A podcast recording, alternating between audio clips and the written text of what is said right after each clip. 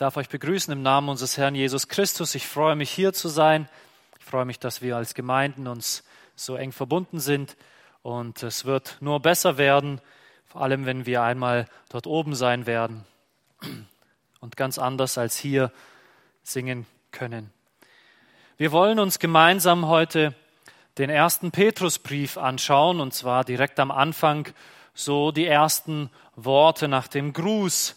Aber bevor wir in das Wort Gottes einsteigen und schauen, was Gott gesagt hat, wollen wir erstmal ein paar Leute kennenlernen, an die diese Worte gerichtet waren. Es macht nämlich einen großen Unterschied, in welcher Situation äh, man steckt. Je nach der Situation, in der man steckt, sind die Worte ganz anders. Stellen wir uns ähm, ein Ehepaar vor, ein Mann und eine Frau, und diese beiden lebten damals im römischen Reich zu der Zeit, als Petrus diesen Brief schrieb. Es waren normale Menschen. Sie waren keine Sklaven, sie waren Freie. Aber das war ja nicht unbedingt einfacher, das Leben dadurch, weil man dann selber für sein Leben aufkommen musste. Und als freier, nicht reicher, mächtiger Mensch war man dann auf sehr viel harte Arbeit angewiesen. Ganz anders eigentlich als heute war es damals anstrengend ein freier Mensch zu sein. Und so lebten sie, ähm, kämpften um ihr Leben, äh, arbeiteten um ihr Leben. Und damals ähm, war es nicht einfach, ähm, zum Beispiel viele Kinder zu haben. Und es gab damals eine gute Möglichkeit, wie man das vermeiden konnte, dass man viele Kinder hat. Und zwar, ähm, wenn das Kind auf die Welt kam und man es nicht wollte, dann legte man es in den Straßengraben und dann war das vorbei. Es war nichts, nichts Böses, so redeten die Leute sich ein. Und so war das bei dieser Familie auch. Sie hatten schon Kinder und ich weiß nicht, was sie als Ausrede benutzen würden, was sie sagen würden. Vielleicht sagen sie, ja, wir haben ja kaum genug für die anderen Kinder und dann wird er ein schwereres Leben haben, dies Neugeborene, und wir erleichtern ihm das. Wir setzen ihn aus und dann muss er nicht viel leiden. Vielleicht sagten sie ja mit den anderen, dann werden es die anderen noch schwerer haben und insgesamt wird es uns allen schlecht gehen und dann muss halt einer jetzt dafür leiden. Egal wie man das dreht und wendet. Ich meine, wir kennen das. Heute versucht man das mit Abtreibung genau das Gleiche und man sagt, dass das okay wäre, ähm, kein Problem ist und dass es ja sogar was Gutes wäre, wenn man das tun würde.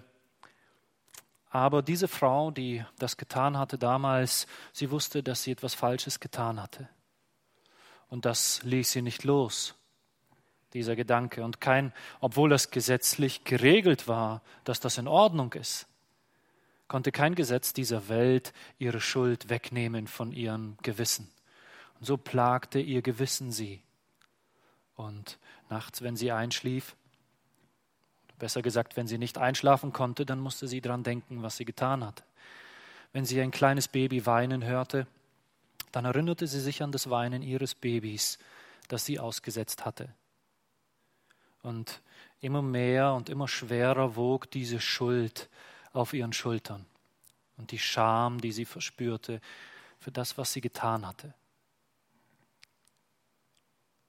Und obwohl die Menschen sagten, es wäre okay, wusste sie, dass es nicht okay war. Und dann begegneten ihr Menschen, die ihr, die sie bekannt machten mit Jesus. Jesus Christus, der am Kreuz von Golgatha für sie gestorben war und der all ihre Schuld auf sich genommen hatte.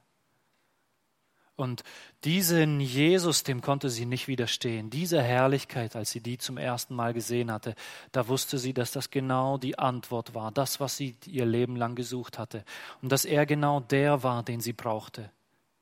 Und mit einem, mit dieser einen Begegnung, mit diesem Jesus, wurde all ihre Schuld abgewischt und ihre Scham.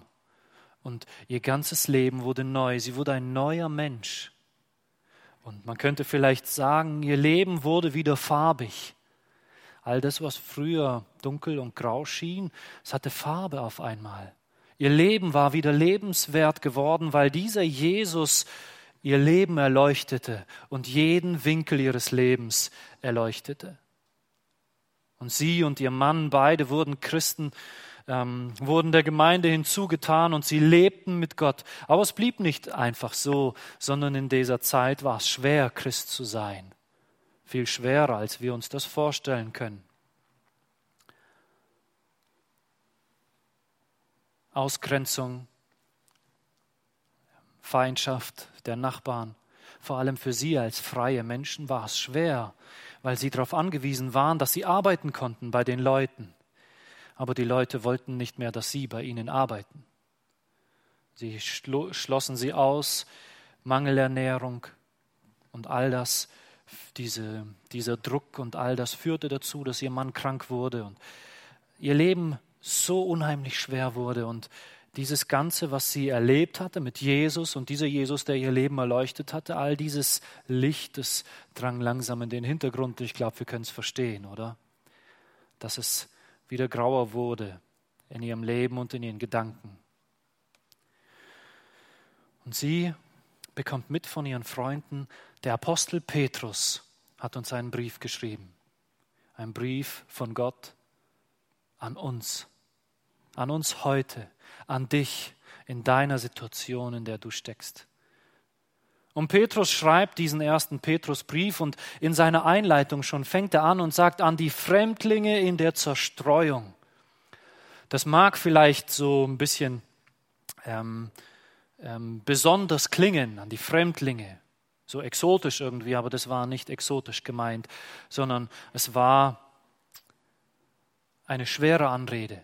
Sie wog schwer, sie waren Sie, er redete zu den Fremdlingen, die, die nicht dazugehören, die, die die Sprache des Landes nicht kennen, die sich kein Brot kaufen können, weil sie nicht sprechen können und weil sie nicht das Geld dieses Landes besitzen. Die Fremdlinge, die nicht dazugehören, die deswegen keine Arbeit bekommen. Die Fremdlinge, die außen vor gelassen werden. Die Fremdlinge, die, wenn alle dastehen und miteinander reden, sich nicht dazustellen können, weil sie nicht dazugehören. Sie sind Fremdlinge. Und so waren sie Fremdlinge, die aus der Gemeinde, waren Fremdlinge im römischen Reich, Fremdkörper, die das römische Reich am liebsten ausgestoßen hätte. Fremdlinge, die hier nicht zu Hause waren und die das ganz deutlich gespürt haben, dass sie nicht dazugehören.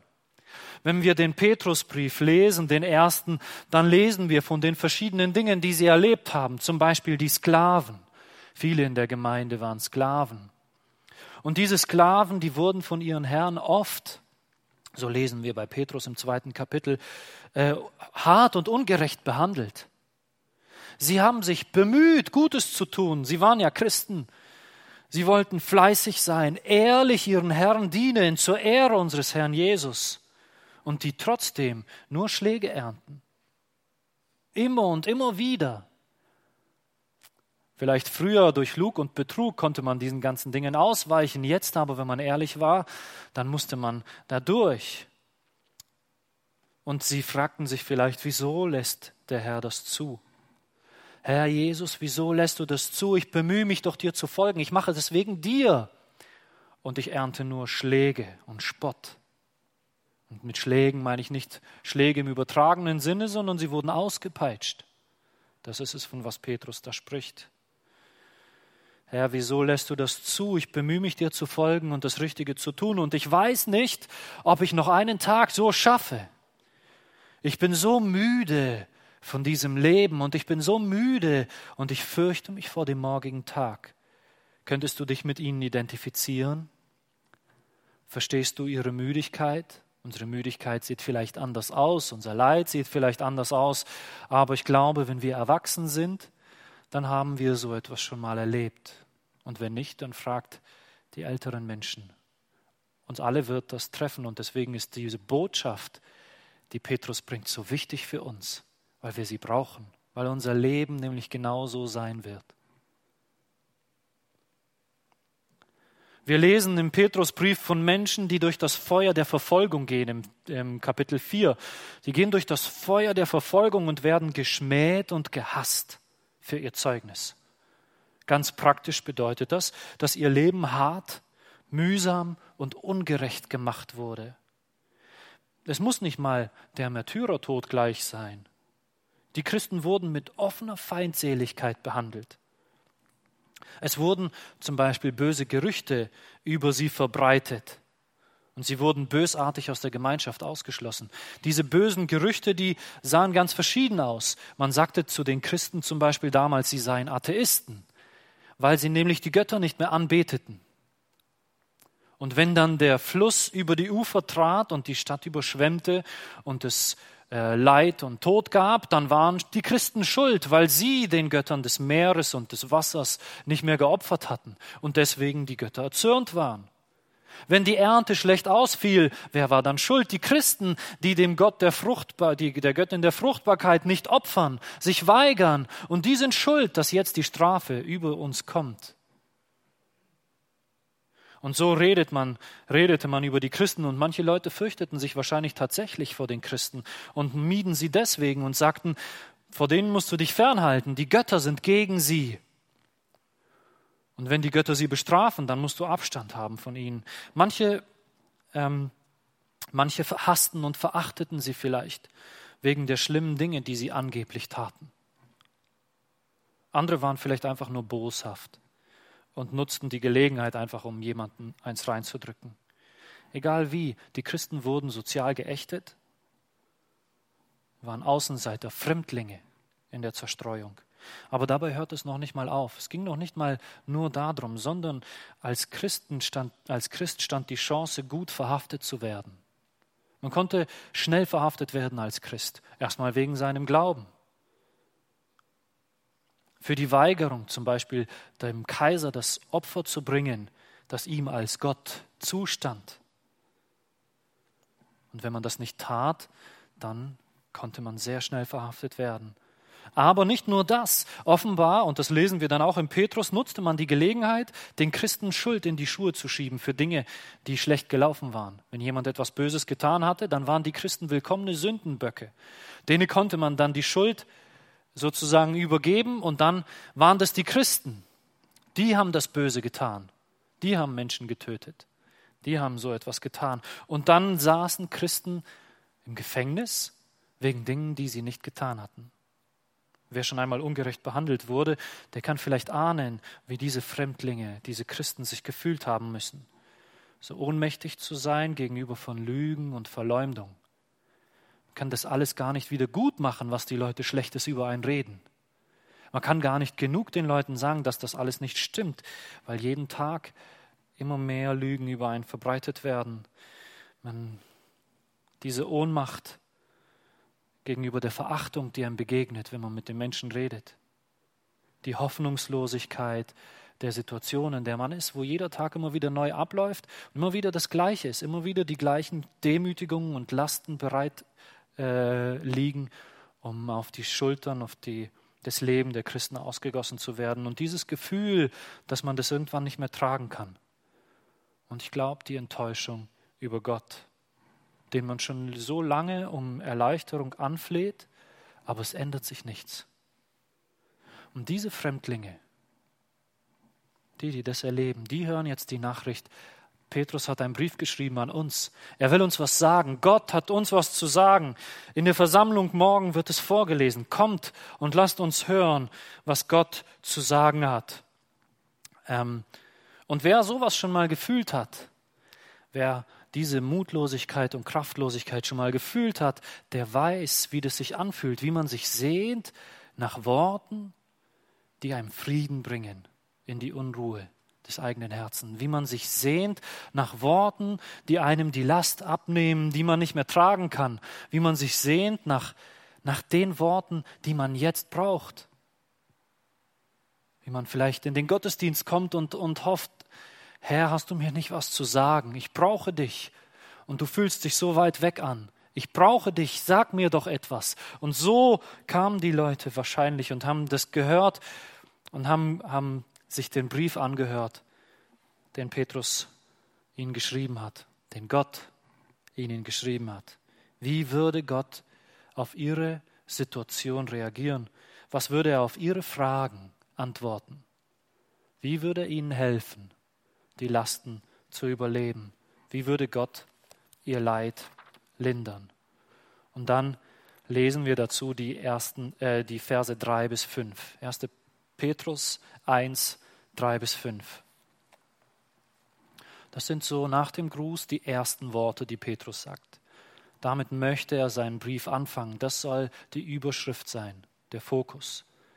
Gelobt sei der Gott und Vater unseres Herrn Jesus Christus, der uns aufgrund seiner großen Barmherzigkeit wiedergeboren hat zu einer lebendigen Hoffnung durch die Auferstehung Jesu Christi aus den Toten, zu einem unvergänglichen, einem unbefleckten und unverwelklichen Erbe, das im Himmel aufbewahrt wird für uns, die wir in der Kraft Gottes bewahrt werden durch den Glauben zu dem Heil, das bereit ist, geoffenbart zu werden in der letzten Zeit. Petrus beginnt mit einem Lob, einem Lob Gottes. Wir sind es nicht so gewohnt, im Leiden auf Gott zu schauen, also zumindest nicht mit einer lobenden Einstellung. Besonders wenn unser Leben schwer wird, dann sehen wir irgendwann nur noch dieses Leid. Es überschattet alles andere und es verdunkelt jeden Lebensbereich. Jeder Gedanke ist durchtränkt von diesem Leid, das wir erleben. Und wenn wir auf Gott schauen, dann sehen wir ihn nicht richtig, sondern wir sehen ihn nur durch unsere, unser Leid hindurch. Und wir sehen nicht wirklich auf ihn, sondern wir, wir rufen um Rettung.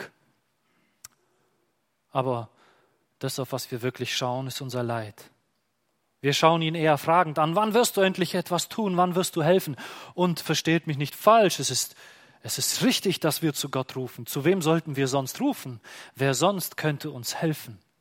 Wer sonst kann uns retten? Und Gott selber will, dass wir zu ihm rufen. Aber Petrus, er macht hier eine Sache ganz besonders. Petrus selber steckt ja im Feuer der Verfolgung. Dieses Feuer der Verfolgung, das die Gemeinde erlebt, das hat er selber auch erlebt. Wahrscheinlich sogar in einem größeren Ausmaß als sie. Soweit wir wissen, wird Petrus nur wenige Jahre später hingerichtet in Rom. Und er hat ja sein ganzes Leben als Christ sozusagen darauf gewartet. Sein Herr Jesus hat ihm ja schon gesagt, wo die Reise hingeht gesagt, deine Hände werden gebunden und du wirst dorthin gehen, wohin du nicht gehen willst. Und damit deutete er den Tod an, den, den Petrus erleiden müsste. Petrus wusste, es ist nur eine Frage der Zeit, bis ich nicht einfach nur Leid und äh, Verfolgung erlebe, sondern bis ich in diesem Leid und in dieser Verfolgung mein Leben geben muss. Aber hier sehen wir seinen Fokus im Feuer des Leidens. Er sagt, gepriesen sei der Gott und Vater unseres Herrn Jesus Christus.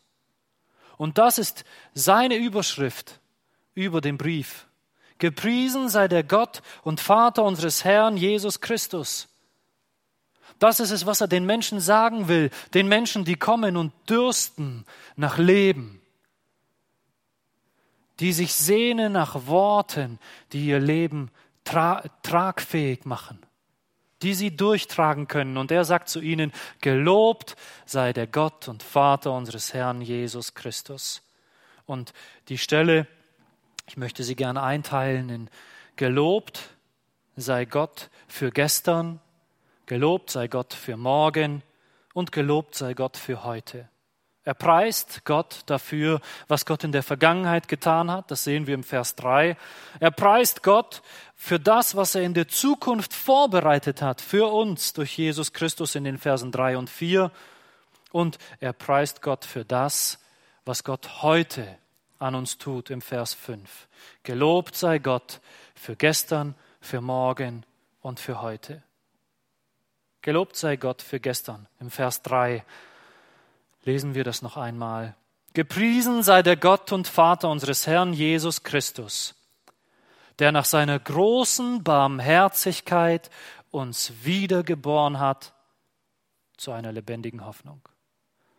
Gelobt sei der Gott und Vater unseres Herrn Jesus Christus, der nach seiner großen Barmherzigkeit uns wiedergeboren hat wenn wir durch diese schweren Zeiten gehen und wenn wir viel Leid erleben, dann werden unsere Gedanken gefangen genommen von der Vergangenheit. Was ich damit meine ist, wir, wir sind gefangen, wir brüten über das, was uns geschehen ist. Wir brüten über das Unrecht, das wir erlebt haben, keine Ahnung, Demütigung oder Erniedrigung. Unsere Gedanken kreisen um die Verluste, die wir erlitten haben, das, was uns genommen wurde, die Menschen, die wir verloren haben. Unsere Gedanken kreisen über die Enttäuschung, die andere Menschen uns äh, zugefügt haben, über die Enttäuschung, die wir selber uns zugefügt haben, wo wir selber versagt haben und es plagt uns. Und wir erinnern uns daran. Und wir sind gefangen oft in der Vergangenheit. Und es wird uns fast unmöglich, diesen Gedanken zu entkommen. Und man könnte sagen, das Gestern kann unser ganzes Leben überschatten. Die Dunkelheit vom Gestern kann in unser ganzes Leben heute eindringen. Und Petrus, bei ihm ist es bei ihm ist es auch so, dass er sich an gestern erinnert. Allerdings ist der, das, das, an was er sich als erstes erinnert, wenn er an gestern denkt, nicht das Leid, das ihm zugefügt wurde, nicht das Leid, das er erlebt hat oder das er selber verursacht hat. Nicht die dunklen Gedanken sind es, auf die er seinen Blick richtet, sondern er erinnert sich an die Barmherzigkeit Gottes in seinem Leben. Der barmherzige Gott, der ihn zu einem neuen Leben wiedergeboren hat in Christus. Wir lesen in der Bibel überall, wir waren verloren in der Welt. Wir waren entfremdet den Versprechungen Gottes. All die Verheißungen, die Gott gibt, wir hatten keinen Anteil daran, sagt der Epheserbrief. Wir taten nämlich den Willen des Fleisches und unserer Gedanken. Wir waren Kinder des Zorns, wie auch alle anderen Menschen. Titus, im Titusbrief steht, wir lebten unverständig, was das Wort Gottes anging. Wir waren ungehorsam, was seinen Willen anging. Wir gingen in die Irre, dorthin, wo es uns gerade hintrieb. Wir dienten mancherlei Begierden und Lüsten. Wir führten unser Leben in Bosheit und Neid, verhasst von den anderen und einander gegenseitig hassend. Das waren wir.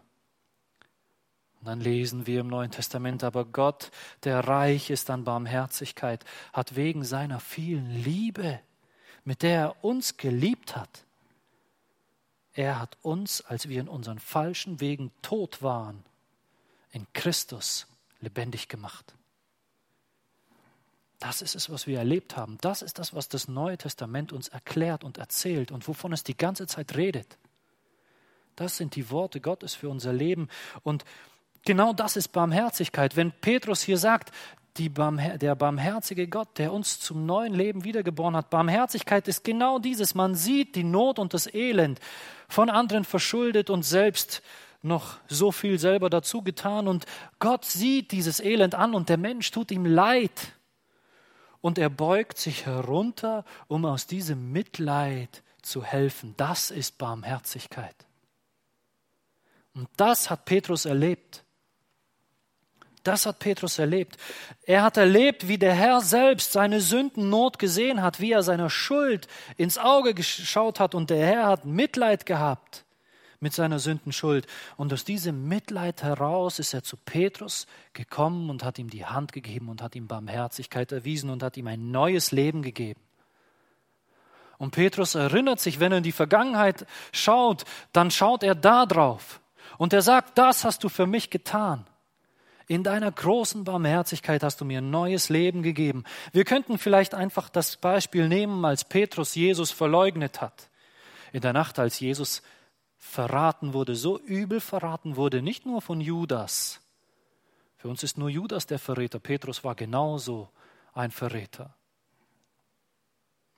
Er verriet seinen Freund und Herrn, sein Ein und alles, sein Leben obwohl er vorher schon gewarnt worden war. Jesus hatte ihm vorher schon gesagt, pass auf, pass auf, du wirst mich verraten, pass auf. Und er war zu stolz. Und da in dieser Nacht, da leugnete er Jesus zu kennen, nicht einmal, dreimal. Und er leugnete nicht einfach nur, sondern er leugnete, das lesen wir mit Fluchen. Mit Worten, die man hier von der Kanzel nicht sagen kann. Sagt, ich kenne diesen Jesus nicht, diesen Verfluchten. So verleugnete er seinen Herrn. Und dann krähte der Hahn. Und ihm wurde seine Schande bewusst. Und er sah, wie Jesus abgeführt wurde, und er wusste, er wusste, dass Jesus alles wusste, dass Jesus das alles gesehen hatte, dass Jesus das alles gehört hatte, was er gesagt hatte. Und ich glaube, das war wahrscheinlich das Schlimmste für ihn, dass Jesus das alles wusste, dass Jesus das alles gesehen hatte. Und ich kann mir nicht vorstellen, wie viel Scham da drin stecken muss, in diesem Wissen. Jesus hat seinen Verrat gesehen. Und vielleicht kennen wir die Situation, wenn wir schuldig geworden sind an Menschen, wenn wir uns schämen für unsere Schuld und wir begegnen diesen Menschen wieder zum ersten Mal, mit welcher Furcht wir ihnen begegnen. Wir schauen in ihre Augen und versuchen zu erkennen, ob sie uns unsere Schuld vorhalten, ob sie uns in unserer Scham bestärken werden, ob sie uns die kalte Schulter zeigen werden. Und so begegnet Petrus später Jesus und schaut ihm in die Augen und nichts von all dem, was er befürchtet, ist in Jesus seinen Augen. Nichts, was seine Scham rechtfertigen würde, sondern Jesus schaut ihn an und es kommt kein Wort des Vorwurfs. Im Gegenteil. Also wirklich ganz im Gegenteil, voller Mitleid und Barmherzigkeit und Freundlichkeit schaut Jesus ihn an und er redet freundlich mit ihm und, und im Gegenteil nicht nur, dass er ihn einfach nur annimmt, ehrt Jesus diesen Verräter. Er ehrt ihn und sagt, weide meine Lämmer, weide meine Schafe. Wir können uns nur vorstellen, die Erleichterung, die in Petrus seinem Herzen ist. Wie Jesus mit diesen Worten und mit seiner Art und Weise und mit seinem Blick und mit all dem die Schuld und die Scham einfach wegnimmt von Petrus.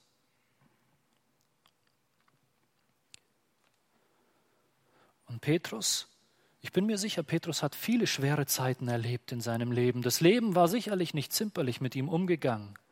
Aber wenn er an die Vergangenheit denkt, dann sieht er nicht die großen Dinge, die ihm passiert sind, wo er geschlagen wurde oder ausgestoßen wurde oder verlacht oder verachtet wurde oder sonst irgendwas, sondern er sieht,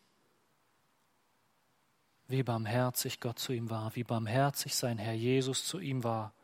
Und deswegen überschattet die Dunkelheit, die ihm in seinem Gestern liegt, nicht sein Heute. Im Gegenteil, die Herrlichkeit von gestern die Herrlichkeit von dem, was er in Christus erlebt hat, die erleuchtet sein ganzes Leben und sie dringt ein in jeden Bereich seines Lebens. Sie, sie erleuchtet jeden einzelnen Gedanken, den er hat und durchtränkt ihn förmlich. Dieses Licht erhält alles. Was für ein Gewicht könnte es noch haben, wenn jemand ihn verachtet? Wo doch der Schöpfer und Erhalter des Universums, sein Herr Jesus Christus selbst, ihn annimmt, ihn ehrt, ihn wertschätzt. Wer könnte ihn noch verachten? Das bedeutet nicht, dass Petrus nicht trauern könnte über Schmerz und Leid. Das bedeutet nicht, dass er nicht weinen würde über das, was ihm geschieht und wenn es ihm weh tut. Oh, er konnte sehr gut weinen, aber es waren Tränen, die nicht ihn im Griff hatten. Es war Leid, es war nicht mehr Leid, was alles überschattete in seinem Leben, sondern es war Leid, das im warmen Licht der Barmherzigkeit erleuchtet wurde. Es waren Tränen, die er auf dem Schoß Jesu weinen durfte. Wie siehst du dein Leben, dein Gestern? An was denkst du, wenn du an die Vergangenheit denkst? Was macht dich aus heute? Hat die Dunkelheit des Gestern dich fest im Griff? Bestimmt die Erinnerung an Leid und Unrecht dein Denken und wirkt sie sich auf dein Leben aus, sodass du heute nicht mehr leben kannst? Das passiert, wenn wir vergessen, wie barmherzig Jesus in unserem Leben gewirkt hat. Petrus richtet den Blick am Anfang des Briefes genau darauf aus. Er sagt, Jesus ist mir in seiner Barmherzigkeit begegnet und er hat mir neues Leben geschenkt. Und dieses Gestern erleuchtet mein ganzes Leben.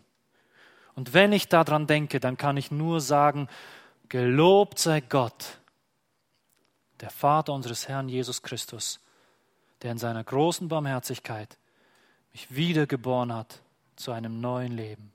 Gelobt sei Gott für das, was er gestern Gutes an uns getan hat. Petrus geht weiter und er lobt Gott nicht nur für das, was in der Vergangenheit geschehen ist, sondern er lobt Gott für das, was in der Zukunft auf ihn wartet. Er lobt Gott für morgen. Die Verse drei bis vier lesen wir die gemeinsam. Gepriesen sei der Gott und Vater unseres Herrn Jesus Christus, der uns aufgrund seiner großen Barmherzigkeit wiedergeboren hat zu einer lebendigen Hoffnung durch die Auferstehung Jesu Christi aus den Toten, zu einem unvergänglichen, unbefleckten, unverwelklichen Erbe, das im Himmel aufbewahrt wird für uns. Was Petrus sein Leben noch erhält, ist dieses unverwesliche, unbefleckte und unverwelkliche Erbteil. Petrus wählt wahrscheinlich diese Worte hier mit Bedacht. Ihm ist bewusst, dass die meisten Menschen in der Gemeinde, so lesen wir in den anderen Briefen auch von Paulus, die meisten Menschen in der Gemeinde nicht zu den Reichen und Mächtigen gehören, denen es gut geht und die große Erbteile haben, sondern das sind eher so die Armen und Schwachen, die meisten Sklaven, manche vielleicht arme Freie und nur ganz wenige, die mehr hatten. Und er, er sagt zu ihnen, ihr habt ein Erbe, ein herrliches, unbeflecktes Erbe ein Erbe, das euch niemand nehmen kann. Ihr seid reich. Ihr habt eine lebendige Hoffnung, eine Hoffnung, die größer ist als das Leben hier, weil sie unendlich weit über dieses Leben hier und sogar über den Tod hinausgeht. All das Leid und das Unheil dieser Welt, alles zusammengenommen, selbst der Tod, der letzte Feind des Menschen, sie sind unter die Füße des auferstandenen Jesus gelegt worden.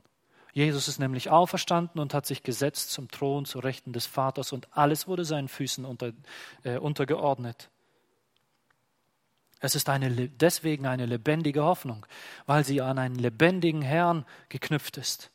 Und wer zu diesem Jesus gehört, zu diesem lebendigen Herrn, und wer jetzt diesen Brief liest, so wie diese Frau und ihr Mann in ihrem Leid, der darf eine riesige Hoffnung haben.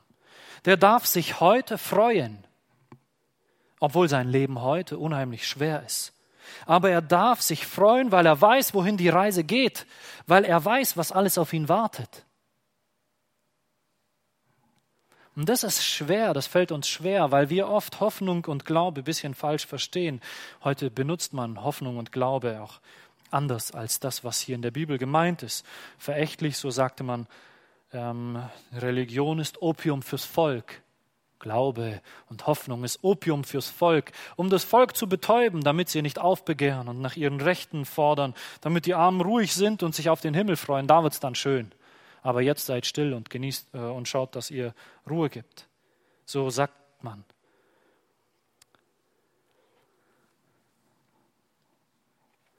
Aber die Bibel meint mit Hoffnung und Glaube was anderes. Wisst ihr, die Menschen sagen oft, ja, ich glaube an mich selbst. Ich glaube an mich selbst.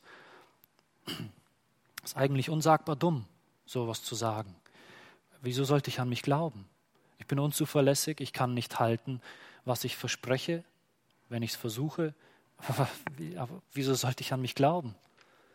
Ich brauche jemanden Stärkeren, an den ich glaube. Aber man sagt es so. Ich glaube an mich selbst und als ob das dann irgendwie was, was wäre oder sowas. Oder, oder man sagt, ich kann das schaffen. So eine Hoffnung, die man sich gibt. Wenn einer nicht mehr weiter kann, dann sagt man, du kannst das schaffen. Wieso sagt man sowas? Wenn wir ehrlich sind, können wir nicht viel schaffen. Wir schaffen nicht viel. Es ist eine leere Hoffnung, die wir den Menschen geben. Klar, wir können schon einige Sachen schaffen und manchmal hilft es auch, wenn man sich das sagt, aber, aber am Ende können wir nicht viel schaffen. Es ist eine leere Hoffnung, eine Hoffnung, die Selbstbetrug ist. Oder wenn die Leute sterben, dann werden sie alle plötzlich religiös und dann sagen sie, ja, ich glaube, dass da was Gutes kommt nach dem Tod. Ich glaube das, weil ich kann es mir nur so vorstellen. Das ist keine besonders fundierte Hoffnung und kein besonders fundierter Glaube. Das ist nett, dass ich glaube, dass alles gut wird, aber das heißt noch lange nicht, dass alles gut wird. Und so ist Glaube, der Glaube, den die Menschen heute wenn die Menschen heute von Glaube und Hoffnung reden, eigentlich tatsächlich nur Selbstbetrug, eine leere Hoffnung und ein grundloser Glaube. Aber die Bibel meint was anderes. Jesus spricht von etwas anderem. Oder Petrus hier. Es hat eine Grundlage. Schaut mal zum Beispiel, wenn ich mir meinen Arm gebrochen habe und dann gehe ich zum Arzt, der macht ein Röntgenbild davon und schaut sich das genau an und dann sagt der Herr Martens, das ist ein glatter Bruch. Das klingt jetzt böse, aber das ist nicht schlimm. Das kriegen wir ganz schnell wieder hin. In Ihrem Alter dauert das ungefähr sechs bis sieben Wochen. Dann können Sie schon ohne Gips, können Ihren Arm schon benutzen ähm, und haben auch keine echten Schmerzen mehr, keine wirklichen Schmerzen mehr. Wisst ihr was? Dann kann ich dem Arzt das glauben. Wisst ihr, warum ich ihm glauben kann? Nicht, weil es, oh, das wäre so schön, wenn es so wäre. Nein, weil der Arzt sich auskennt. Weil er das weiß. Der hat schon tausend Leute wie mich gehabt. Und solche Brüche hat er schon tausendmal gesehen. Und, das, und er weiß, wie es funktioniert. Und es geht so. Er weiß, was er tun muss. Er kennt sich aus und weiß, was er sagt. Wenn ich ihm glaube, dann bedeutet es nicht, dass ich gutgläubig bin. Dann ist das nicht eine nette Hoffnung, die ich habe. Oder dann ist es nicht so, dass ich einfach nicht aufgeklärt bin, weil ich glaube, sondern das bedeutet, ich weiß, er ist ein guter Arzt. Und deswegen glaube ich ihm. Und wenn ich zum Beispiel Volleyball spiele und äh, mir Sorgen mache, ob ich wieder Volleyball spielen kann, und ich frage ihn, wie lange dauert es, bis ich wieder spielen kann? Es tut so weh. Da sagt er, naja, ich würde jetzt in sechs Wochen noch nicht spielen, aber in zwei bis drei Monaten, da können Sie schon mit dem Training anfangen und in vier Monaten können Sie wieder ganz normal spielen. Und ich kann ihm glauben, weil er sich auskennt, weil er sowas immer wieder macht. Jetzt fühlt sich mein Arm zwar so an, als ob ich ihn nie wieder bewegen kann. Ich kann nicht mal schlafen, ohne dass es weh tut. Nicht mal, wenn ich ihn nur hinlege und er einfach nur liegt, der tut so unendlich weh. Und wenn ich mich nur auf dieses Gefühl verlasse, dann werde ich traurig und entmutigt sein. Jedes Mal, wenn ich Schmerz fühle, werde ich hoffnungslos sein und werde denken, ich werde nie wieder spielen können, nie wieder. Und mein Leben wird bitter und mürrisch und von dieser Last überwältigt. So ist es bei den Empfängern dieses Briefes. So ist es bei uns. Gott hat was Unglaubliches vorbereitet. Leben in Fülle. Der Thron aus das Leben, das aus dem Thron Gottes strömt und des Lammes und wo wir trinken dürfen davon und genießen dürfen in Ewigkeit. Und er hat es versprochen. Und wir dürfen es ihm glauben, weil er immer hält, was er verspricht. Auch wenn es heute so schlimm aussieht und wenn wir uns auf unsere Gefühle verlassen, dann werden wir mutlos werden dann werden wir nicht mehr weiter können. Dann werden wir hoffnungslos werden und das Leben wird uns bitter und schwer werden, unmöglich zu ertragen. Aber wenn wir ihm glauben, was er verspricht, wenn wir seine Worte ernst nehmen, dann egal wie schlimm es aussieht und egal wie vielen Schwierigkeiten wir begegnen, dann werden wir doch immer am Horizont dieses Ziel sehen, der Tag der Verheißung, er ist uns sicher. Es ist nur noch eine Frage der Zeit. Und der Schmerz ist jetzt da. Aber ich weiß, in vier Monaten werde ich wieder spielen. Und das hilft mir doch, den Schmerz heute besser zu ertragen. Diese Fremdlinge, an die Petrus schreibt, die stehen im Feuer der Verfolgung, sie erleben Unrecht und Verfolgung, sie schmecken das Leid dieser Welt jeden Tag in vollen Zügen. Und wenn sie sich nur auf ihr Gefühl verlassen, wären sie verloren in diesem See von Leid und Sorgen und Not und Verletzung und Zorn und Bitterkeit. Ihr Leben wäre überschattet von all dem, was ihnen begegnet. Aber wenn sie dahin schauen, wohin Petrus sie weist, auf die lebendige Hoffnung auf das unbefleckte, unverwelkliche, ewige Erbteil, das bereit liegt für sie, dann überstrahlt diese Hoffnung ihr heute. Und sie könnten mit Petrus loben, so wie ein Wanderer, der durch die Wüste geht. Und wenn er sich umschaut, sieht er nur totes Land, Steine und heißen Wüstensand. Und er könnte überall dieses, die Hoffnung verlieren, kein Wasser in Sicht nichts, wo er leben kann. Und er könnte die Hoffnung und den Mut verlieren. Oder aber er könnte auf die Karte schauen. Er könnte auf die Karte schauen und er würde sehen, dass nicht weit dort vorne, die Oase auf ihn wartet und Leben auf ihn wartet. Glaubt ihr nicht, dass sein Blick auf die Wüste sich ändern würde? Mutig könnte er gehen. Nicht mehr hoffnungslos, sondern hoffnungsvoll. Nicht, weil es leichter wäre, sein Heute, sondern weil er weiß, wohin er geht. Und das ist es, was Petrus sagt. Gepriesen sei der Gott und Vater unseres Herrn Jesus Christus, der nach seiner großen Barmherzigkeit uns wiedergeboren hat zu einer lebendigen Hoffnung durch die Auferstehung Jesu Christi aus den Toten zu einem unvergänglichen, unbefleckten und unverwelklichen Erbteil, das im Himmel aufbewahrt ist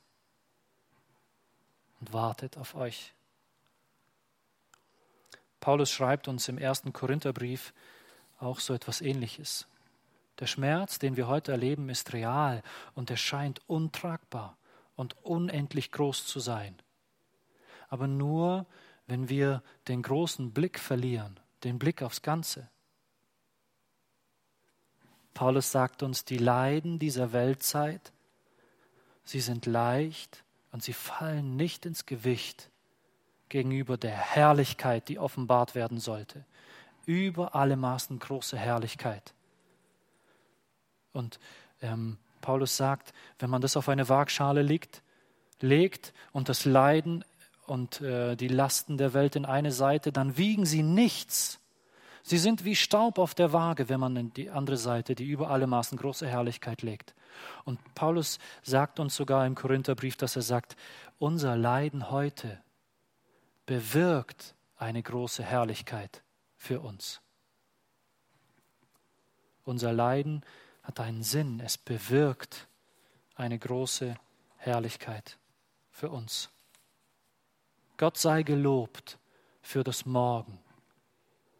Petrus hält uns die Landkarte hoch und den Menschen damals und er sagt, schaut nach vorne, wohin ihr geht. Schaut nach Hause, das Licht ist schon an. Jetzt ist dunkel, aber da seht ihr doch das Licht. Da ist euer Zuhause. Da geht ihr hin. Nur noch ein bisschen. Auch wenn der Weg schwer ist und durch die Wüste geht. Zu Hause, das herrliche Ziel wartet schon. Petrus preist Gott für gestern und er preist Gott für morgen. Aber er preist ihn auch für heute, für das, was Gott heute an ihm tut. Und dazu lesen wir dann den Vers 5. Wir gehen nochmal durch alle Verse durch. Gepriesen sei der Gott und Vater unseres Herrn Jesus Christus, der nach seiner großen Barmherzigkeit uns wiedergeboren hat zu einer lebendigen Hoffnung durch die Auferstehung Jesu Christi aus den Toten, zu einem unvergänglichen, unbefleckten, unverwelklichen Erbe, das im Himmel aufbewahrt wird für uns, die wir die durch die Kraft Gottes bewahrt werden, durch den Glauben zu dem Heil, das bereit ist, geoffenbart zu werden in der letzten Zeit, die wir durch, in der Kraft Gottes bewahrt werden durch den Glauben zu dem Heil, Petrus preist Gott für heute. Die Leute sitzen dort und sie fragen sich, wo ist Gott? Warum hilft er nicht? Warum greift er nicht ein? Wisst ihr, warum ich das weiß? Weil es normale Menschen sind. Weil das immer unsere Fragen sind, wenn wir leiden. Wie lange geht es noch? Ich schaffe es nicht mehr. Kennt ihr den Satz? Ich schaffe es nicht mehr. Ich kann nicht mehr. Und auf diesen Satz antwortet Petrus, ihr werdet in der Kraft Gottes durch Glauben bewahrt. Gott trägt heute. Sagt, Gott ist bei euch in euren Schwierigkeiten und nicht nur bei euch, er trägt euch heute. Er trägt euch durch und er achtet auf euch. Er bewahrt euch bis zur Rettung und die Rettung steht schon bereit. Er sorgt dafür, dass ihr ankommt. Es kann sehr gut sein, dass deine Kraft ausgeht und zu Ende geht. Natürlich schaffst du es nicht. Niemand hat behauptet, dass du es schaffst. Gott hat nie behauptet, dass wir es schaffen. Aber Gott hat immer gesagt, ich schaffe es. Ich trage euch durch. Ich bringe euch ans Ziel.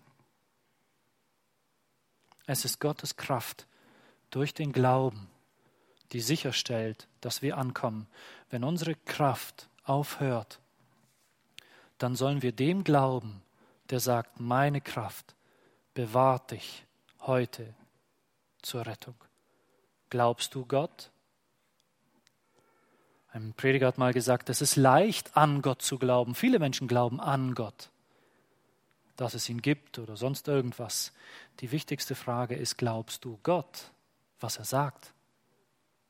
Es ist leicht, an Gott zu glauben, aber glaubst du ihm, wenn er sagt, ich bin heute bei dir, ich trage dich heute durch und ich trage dich bis ans Ziel, glaubst du ihm das? Das ist schwer. Das macht den Unterschied in unserem Heute.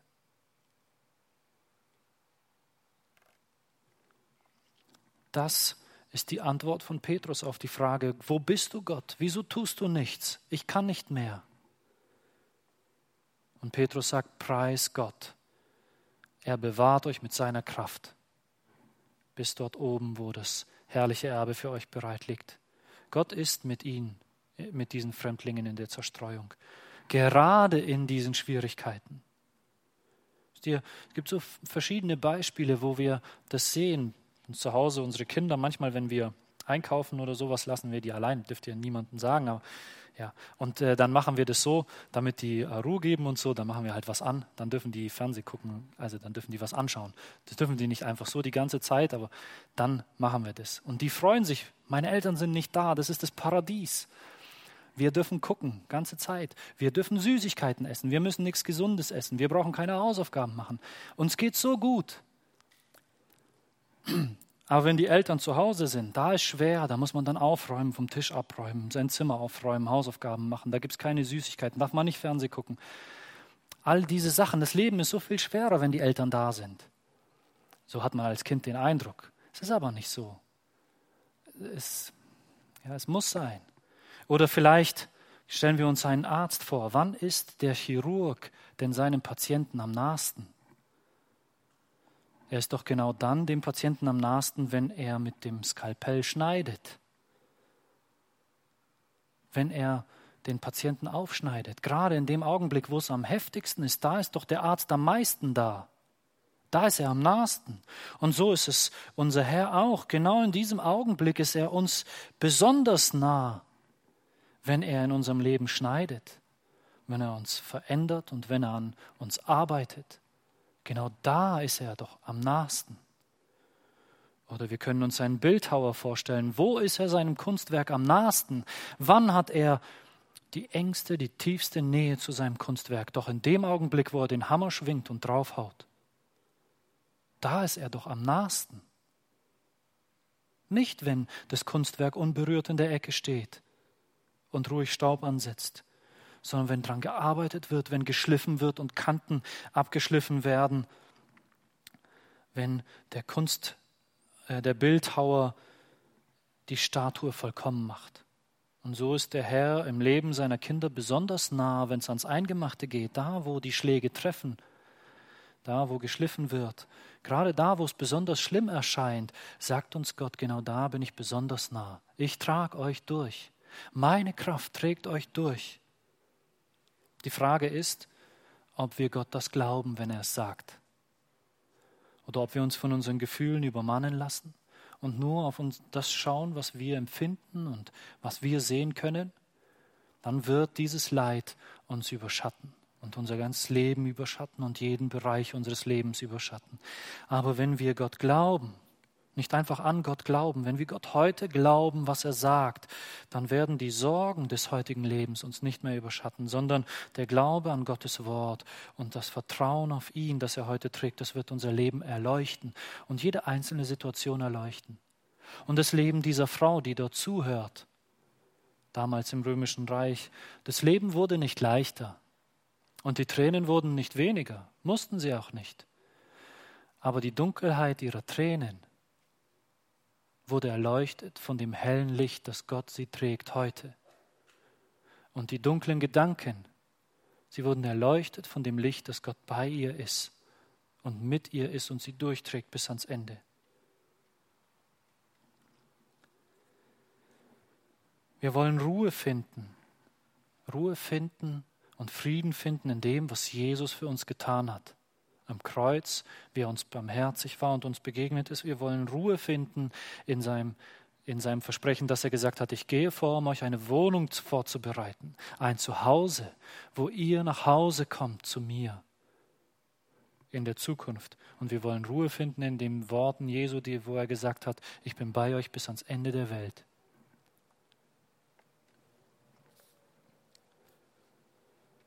Gepriesen sei der Gott und Vater unseres Herrn Jesus Christus, der nach seiner großen Barmherzigkeit uns wiedergeboren hat zu einer lebendigen Hoffnung. Durch die Auferstehung Jesu Christi aus den Toten, zu einem unvergänglichen und unbefleckten und unverwelklichen Erbteil, das im Himmel aufbewahrt ist für euch, die ihr in der Kraft Gottes durch Glauben bewahrt werdet zur Rettung. Die Rettung, die bereitsteht, in der letzten Zeit offenbart zu werden. Das wollen wir auch machen. Gott loben und danken. Ich bitte euch dazu aufzustehen.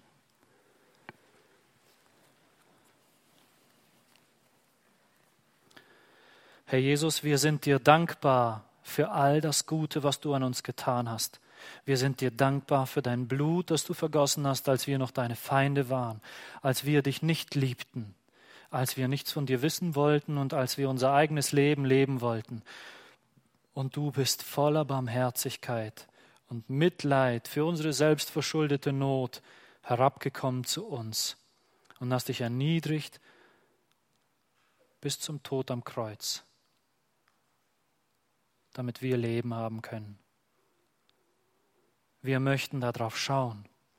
Wir wollen uns daran erinnern, jeden Tag, und deswegen feiern wir das Abendmahl, damit es uns niemals aus dem Gedächtnis, äh, äh dass, dass wir es nicht vergessen, sondern dass wir uns dessen bewusst sind und dass es uns leuchtet heute.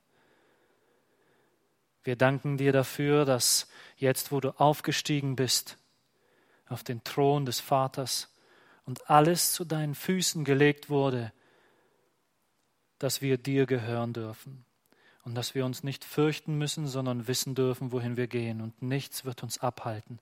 Wir danken dir dafür, dass du uns heute trägst. Wir bitten dich für die Menschen, die das nicht wissen, für die, die es vergessen haben. Erinnere sie daran und mach ihr Leben hell. Wir bitten dich für die Menschen, die selber versuchen, ihr Leben in den Griff zu bekommen, die ja diese aussichtslose, hoffnungslose Aufgabe selbst übernommen haben, dem Frieden und dem Glück nachzujagen. Wir bitten dich, dass du ihnen Erleuchtung schenkst, dass sie sehen, dass sie dich brauchen und dass sie umkehren zu dir und Leben finden, damit sie leben können. Wir bitten dich, dass du heute mit uns bist und uns heute trägst, damit wir ans Ziel kommen. Danke dir dafür, dass du es uns versprichst. Amen.